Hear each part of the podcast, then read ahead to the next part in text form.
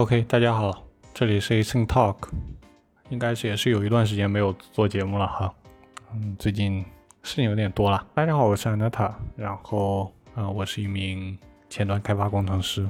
Async Talk 是一档是一档播客节目，主要是通过中文来为大家去交流或者沟通一些前端或者 Web 开发或者编程方面的一些，算是聊天谈话节目。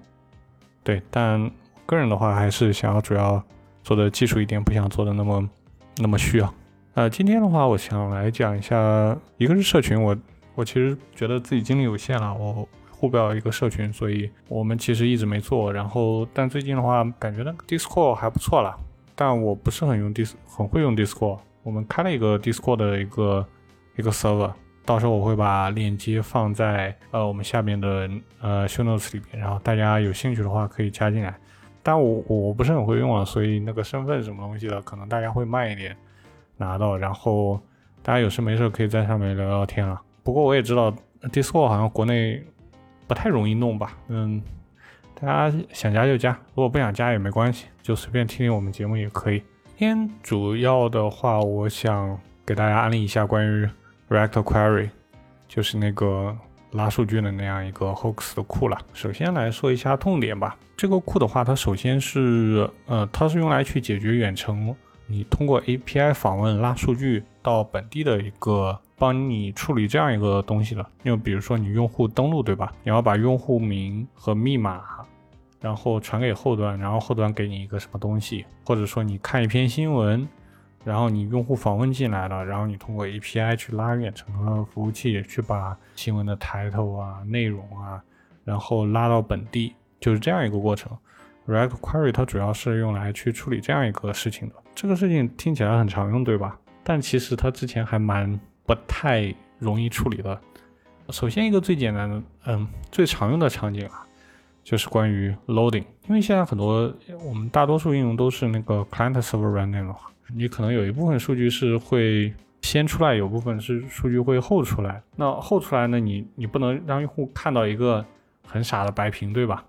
那那你就要给他一点转圈圈的动画，或者说一个像是骨架图这样的东西，然后让它闪闪闪。那这个时候你就需要知道我这个请求它有没有在楼顶对吧？实际上楼顶这个事情，呃，其实不好做，因为因为你需要去加 hook 嘛，因为你在呃不是后卡是 state，就是你在请求之前我要去 set loading 等于 true，然后在在 final 的时候我还要把它给设回来。那 error 的时候，我要处理一种，我要把这个 error 怎么怎么样处理。那 success 的时候，我又要怎么怎么处理。就 loading 这个东西，它虽然比较简单，但是它很它很烦。我们每次都要去在发请求之前 set 一个 loading，然后之后又要把它给 set 回来。就这个事情它不难，但它很烦。然后另外的话是一个 invalidation 这样一个东西，就是就好像是用户你你在一篇博客里嘛。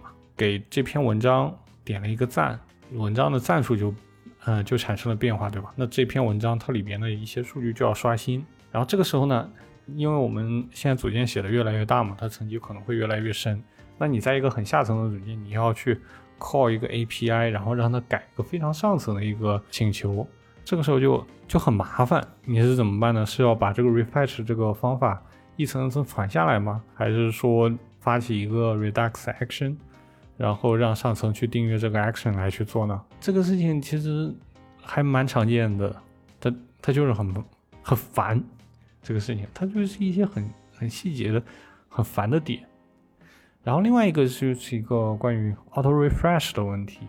实际上网页这个东西嘛，大多数人都会都会把它放在后台，有时候就忘记关了。那用户隔了三天又把这个 tab 打开了。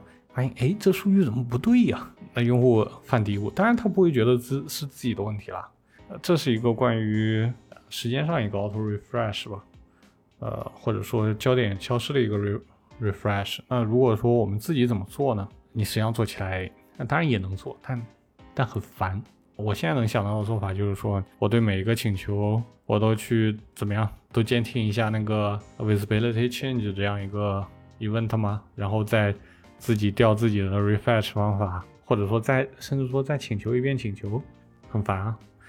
然后另外的话是一个，假如说你有一个 table，然后这个 table 里边你去 enable 了这个一行的某一个状态，然后它有可能是其他人去 enable 或者 disable 掉这个数据了，那你就要后台安静的每过三秒、每过五秒拉一下数据，然后更新一下用户看到的这个 table，对吧？这个这个场景也蛮常见的。另外一个是 cache，那我们其实自己做的话，大多数时候我们不会做 cache，放心吧。然后另外一个是 cancellation，你一个请求，你是不是要把它 cancel 掉呢？这是一个比较重的请求，比如说一个比较复杂的搜索，那用户第二次说，第二次我点搜索的时候，我我第一次怎么办呢？其实很多时候大家都是不管第一次，那第二次请求，然后希望它能去覆盖数据。那假如说第一。第二次特别快，第一次特别慢，那第二次第一次又回去复写掉第二次更新的值了呢？就这种时候也很麻烦。那其实就需要一个可以把这个请求 cancel 掉的一个东西。当然这个东西大家都知道的，就是拿那个 board controller 来去做，大家都知道怎么做，但但就是很烦这个东西，对吧？另外一个就是我刚刚讲的，说数据如果变化了，那我怎么样去影响到之前数据？那我在一个用户界面上，我更新了一下一个用户头像，那他在一个另外一个博客文章里边的头像也应该变，对不对？那这个时候你你要怎么办？你把它塞到那个 global 一个 state 里边去弄吗？这很烦哎，因为你还要不断的去发，嗯，各种各样的 action 来去处理，这这是一个很累的过程，能做，但是很累。还有就是最近 React 它支持了那个 suspend 嘛，suspend。它就是你可以用来做骨架图啊，做 loading 这这种东西，这种 data 的 data fetching 的这种 suspend。然后另外的话是一个 dev tool。如果我们做简单的需求啊，就其实不需要 dev tool。但但当整个东西复杂起来的时候，我们其实需要一个 dev tool 帮我们来去看我们的请求，然后看它的一些参数。当然就是要有之前所说的。很丰富的功能啊，呃，简单的话我们就拿 Chrome 那个 Network 来看，当然也可以了。OK，那前面几个痛点我们讲完了，然后就像我说的，这些问题它都不难处理，但它都非常非常的烦，而且我们做前端嘛，那你总是要和后端交互的，所以 Fetch Data 这个东西，我觉得应该要占正常开发生活的至少百分之三十吧。那 API 假如说有问题，你还要报错，接的时候呢参数要校验什么东西的，就就这种很很麻烦的事情。所以我觉得，如果你能把这个 data fetch 这一块开发体验做的比较好的话，它是能够很直接的影响你啊整个生活的，它是能很直接的让你早点下班，然后 QA 少给几个 bug，就是这样。然后 solution 的话，现在看起来有几个，一个是 A Hoax，是是哪家出的？我其实记不太清了。我大概看过，当时看过，就这个 Echo Hooks 里边的 Use Fetch 的话，就是我们大家谁都能写出来的那种，它帮你做了一下 is loading 的这样一个状态，然后一个请求回来，然后做了一个简单的 error 的处理，然后有一个非常基础的 cache，呃，有一些简单的 auto refresh，大概这些吧。其实听众大部分你你知道这个需求之后，你花个几个小时，大家也都自己能写出来了。所以 A A Hoax 在我这里，就它就是一个陪跑选手了。然后另外的话是一个 Apollo Client，我之前有在那个 Graphical 里边，呃，有有聊过这个东西啊。Apollo 的话，它这个 Client 它场景很清晰，它只为了 Graphical 来去做的一个 Client。我觉得它很好用，但仅限于 Graphical，因为你其他 resource 接口你是没办法用的。然后我们现在在，我相信我们绝大部分可能。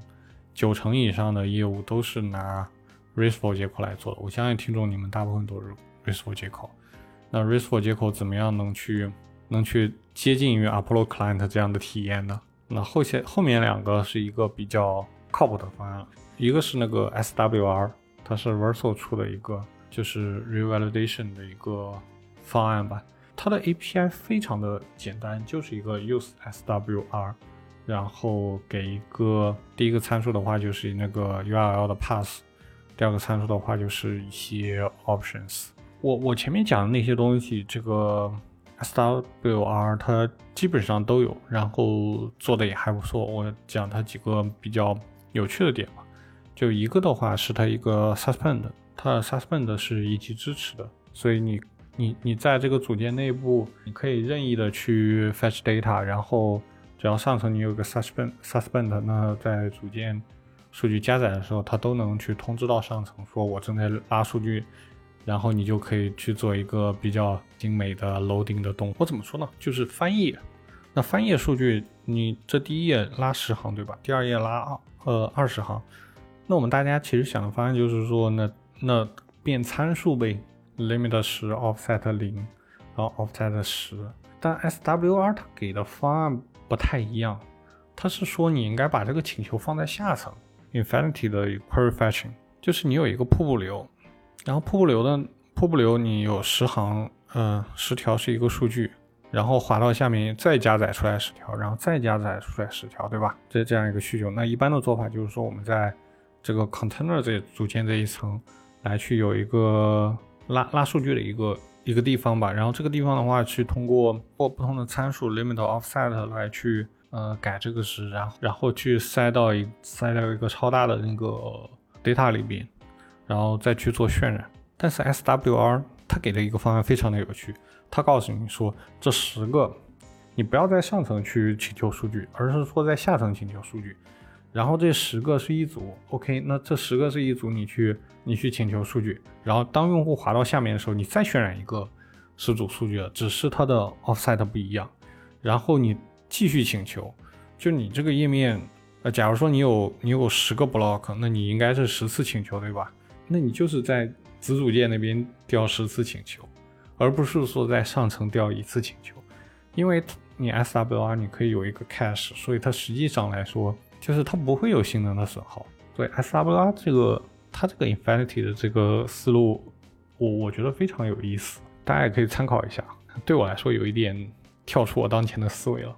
然后另外一个比较正经的就是 React Query 了，这个我最近有在用啊 React Query，我发现它真是什么功能都有。呃，首先是一个 Auto Refresh 吧，就是你可以比如说你等十秒钟刷新，它不止这个，它还包含了你这个 Window 切换。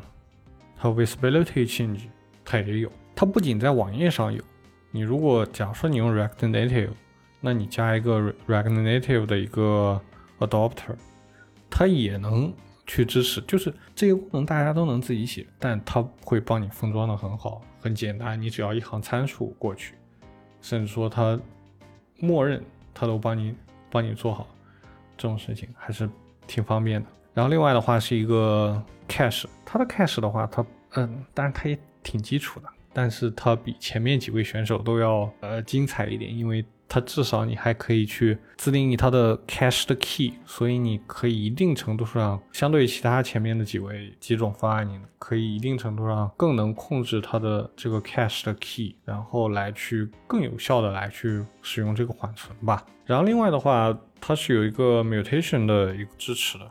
就像我前面讲的嘛，SWR 它是纯的只读方案。你假如说你要发请求出去，SWR 是不支持的，它是没有对应的支持。其实 mutation 这一块也挺常用的，就像我刚刚讲的嘛，你其实在发请求的时候也需要一个 loading 状态。比如说你要 submit 一个一条评论，给一个文章有一条评论，那你你在 submit 当中这个状态，你起码也是要 loading 的，对吧？然后你在 loading 完之后，你要去主动的说我要要更新其他地方的数据，对吧？所以 mutation 的话，一开始你可能想着没有太大用处，但对于一些有一些交互的场景来说，还是相当有用的。然后另外的话是 React Query，它对于那个 TypeScript 的支持是比较好的，比如说 Query Function，它有里面参数，然后它可以根据你内部的 return 这个数据来去推导出类型，就它对于类型的支持还是比较丰富的。然后你不仅可以支支持 return 出来的这个正常的 data 类型，你还可以去处理它的一个 error 类型。它对 TypeScript 的支持还是相当好的。然后另外一点就可能会被大家忽视了，是关于我前面讲到的取消请求这个东西。取消这个请求，大家乍一想，你会觉得说，那我只要不管前面请求的返回就可以了。但实际上也不是这样，因为服务器它其实也一直在处理这个东西嘛，网站 TCP 连接还一直在维持着，所以你整个成本损耗还是有的。或者说我们说的更直接一点，假如说你有一个你有个 search box 要去搜索一个东什么东西，那大家常规的思路就是你在 text 的时候，你你让用户输，然后然后你在发起请求的这里加一个 d debounce，对吧？那这是一个常规的方案。但其实这个，比如说我我很懒，我我我懒得加 debounce。当然这也是我的不对，然后但是另一点就是它它会让你的请求慢，因为你假如说你加一个一百毫秒的 debounce 的话，它就是会搬一百毫秒。那有没有办法说把这一百毫秒给更快一点？OK，那大家都想到了，那现在是有那个 board controller 的，对吧？但有这个东西不代表会做，这个东西出来很久了，大家可以翻翻自己公司的代码或者私人代码，你你不会去主动的用这个 board controller 来去做什么东西的。然后 React Query 的话，它对于这个 board Controller Signal 这样的东西就做的支持就很好。回到我们前面例子，假如说你要搜索一个东西，你就是可以很自然的去写搜索搜索内容，然后就让它发请求。但是呢，在这个请求里边，你去接受一个 cancellation 的一个参数，这个 React Query 它会每次，假如说后面有新请求进来，它会把前面的请求都给 cancel 掉。这样的话，你即使搜索东西，你用户每一次按键盘。它都会发起一个请求，但是后面一次请求会把前面一次给 cancel 掉。那这样的话，其实就没有延迟了。然后你写代码还方便，对不对？你不需要加 debounce。然后另外的话，它 这个 React Query 它功能真的非常多，它甚至还有 graphical graphical query 的这个 generation 就很方便了。一定程度上也会抢走 Apollo Client 的的市场吧。但是我还是用 Apollo Client。嗯，然后还有一点是 React Query 它。很健全的一点，它在于它甚至有一个 Dev Tool，Dev Tool 来去告诉你你哪些数据被 cache 了，然后你的数据是怎么样的。实际上，我是觉得这个 React Query 它做做这个项目的时候，它想了很多，所以基本上你想要的功能它全都有，而且是一种比较简单的 API 来提供给用户。OK，那前面吹了这么多 React Query，它有没有什么问题呢？啊，我觉得有一点就是关于它的 cache。它 Cache 相对于 Apollo 来说，确实弱的弱的有点多，但这个问题也不在于也不在于 React Query，因为这个东西它就是没办法做。RESTful 接口你给，假如说你给给的是 JSON 嘛，那 JSON 是没有一个固定的数据结构的，所以其实你没办法做像我之前有提到的 Apollo Graphical 的那种呃 type base date cache，对吧？所以我就在想，有没有可能通过什么方式来去。让 RESTful 接口也有这种能力去做这种 type-based based 的 cache 呢？那如果说这个能在 RESTful 接口这边做成的话，那那我觉得对于对于整个 client side 的这种 cache 是有一个相当巨大的提升的。这样的话，你后请求后端接口会更少，那后端的压力也就会更轻了。但其实我现在还没，我我我想不到有什么方案。我想的话，可能方案的话，大概就是从预处理那一块儿。当然，你还要和后端有非常严格的规则，那其实我觉得挺难办。听众朋友们也许有什么好的想法，大家也可以留言在下面说了。OK，前面说了这么多，那后面的话，关于集成，我有我我有一点小建议，就是说，假如说各位用那个 React Query，当然 SWR 这种也一样的，就是不能拿这个 React Query 直接来去啊发请求，而是说你下面应该封装一层 Fetch 或者 Ajax 的这样一个方法来去。来去调用，这样的话你就可以把把你的嗯发请求这一层分成两层了。那上层的话就是 React Query 你去调 Promise 的一个接口，然后下层的话就是你发起真正的这种呃 API calling。这种好处的话就是你把两层给它分开了嘛，会更更容易迁移，我是这么觉得。好，接下来的话是一点。我个人想法就是 React Query 这个东西，我也讲了讲了一段时间，聊了一段时间了。你会发现这个东西它其实并不难。我前面列了那么多 feature 吧，我我相信大家啊花点时间，那几个月，可能都是能自己写出来的，都是能自己做出来的。但是为什么就没有呢？那就只有 React Query 它做的这么好呢？我在想就是。这个东西它它其实实现不难，难的是它能想出来有这么多功能。对我我觉得这一点是很困难的。就我在用 React Query 的时候，我一开始比较拒绝，因为它的 API 相对于 SWR 来说会要复杂那么一点点。但是等我用到这个 React Query 的时候，我才发现它好像什么功能都有。然后它在功能丰富的基础上，它的 API 又限制的又收敛的非常的小。